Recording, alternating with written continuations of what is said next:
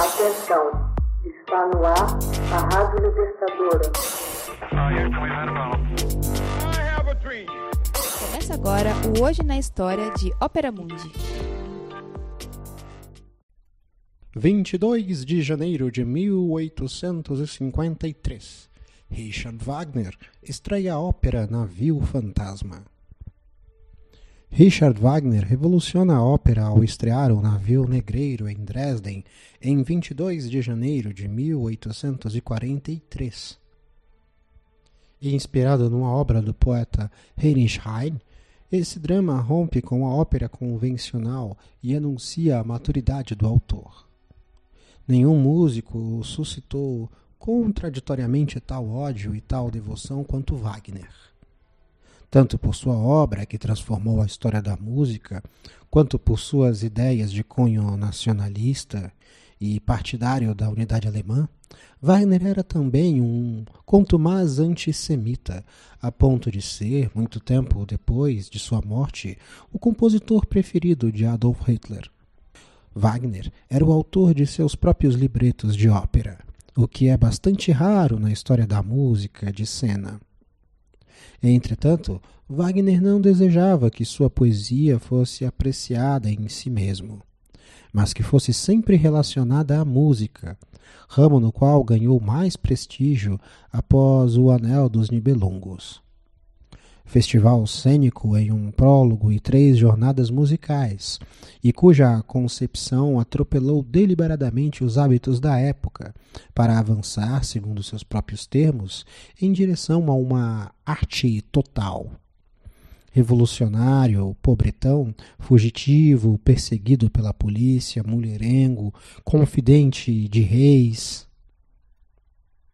crítico e analista musical, intelectual, Wagner exteriorizava seu comportamento em suas obras, o que mais tarde fez com que suas concepções artísticas de vanguarda tivessem uma influência determinante na evolução da música.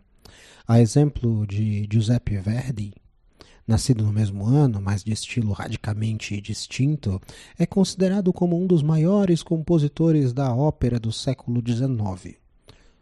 Dotado do espírito germânico, Wagner teve uma forte influência sobre a cultura e a história alemã.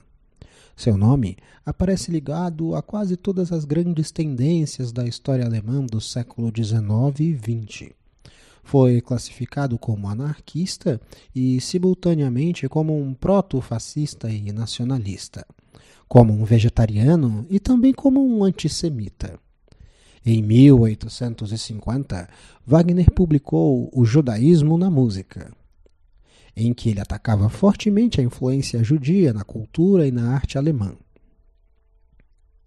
Na publicação, retrata judeus como ex-canibais treinados para serem agentes de negócios da sociedade.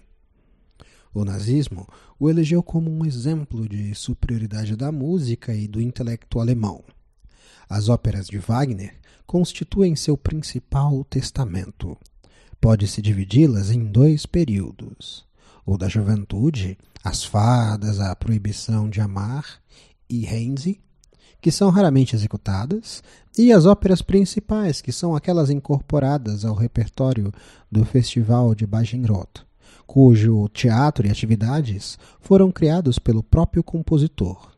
O período da maturidade estreia com Tristão e Isolda, considerada como sua obra-prima.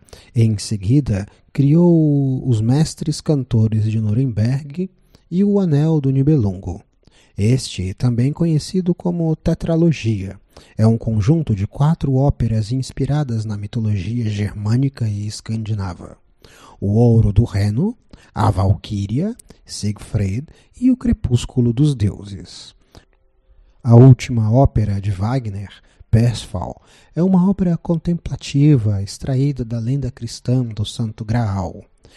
Em sua concepção de ópera, a orquestra ocuparia um lugar ao menos tão importante quanto os dos cantores.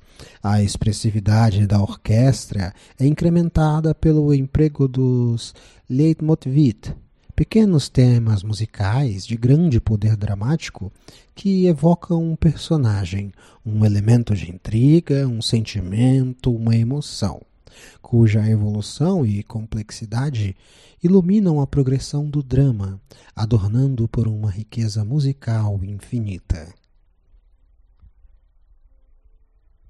Hoje na História. Texto original Max Altman. Narração e adaptação José Igor. Edição Laila Manuelle. Você já fez uma assinatura solidária de Opera Mundi? Fortaleça a imprensa independente. Acesse www.operamundi.com.br/apoio. São muitas opções. Você também pode fazer um Pix usando a chave apoie.operamundi.com.br. Obrigada!